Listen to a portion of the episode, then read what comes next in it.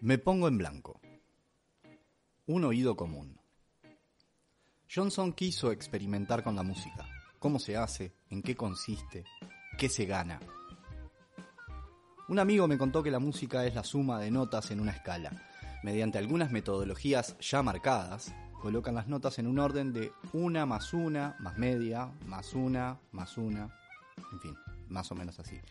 Es muy loco porque es bien parecido a una ecuación matemática. Pensaba que en realidad se podría hacer un teorema mediante el cual se logre generar las notas que se deben tocar en una escala concreta. Así pues me puse a estudiar un poco y a intentar generar con una nota, con L sol, la serie de notas que entran dentro de la escala del sol. Así fue que descubrí que sería más o menos así. Sol, La, Si, Do, Re, Mi y así sucesivamente. Lo tiro como un ejemplo porque se pueden usar cualquiera de las siete notas existentes. Estudiando un poco más entran más modos con sus distintos nombres. Por ejemplo, los modos griegos. Dórico, hipodórico, frigio, hipofrigio, lidio, hipolidio, mixolidio, hipomixolidio. Andaban bien los, los griegos. Pero hay algo que existe que se llama silencio. El silencio es algo que es fundamental en la musicalidad de un oído común. Así me baso en la idea que la música que mayor complejidad tenga será mejor disfrutada por las personas que entiendan esa complejidad. La música que use de algunos o pocos silencios será más sencilla para que un oído común sea más cercana a entenderla y aprender a disfrutarla.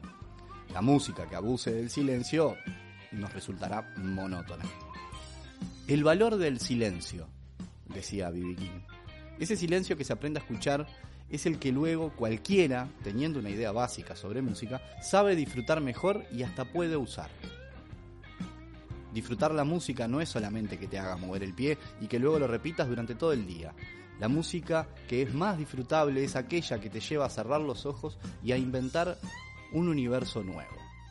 La música que te hace recordar viejas ideas, nuevos sentimientos, es esa que te inspira a realizar otra cosa que no sea tocar un instrumento. Por ejemplo, escribir. Bibi King dijo, tú tienes un alma, tú tienes un corazón, tú tienes el sentimiento de que tu música es vida, la vida que vivimos en el pasado, la vida que estamos viviendo hoy y la vida que creo que viviré mañana. Me pongo en blanco. Podcast.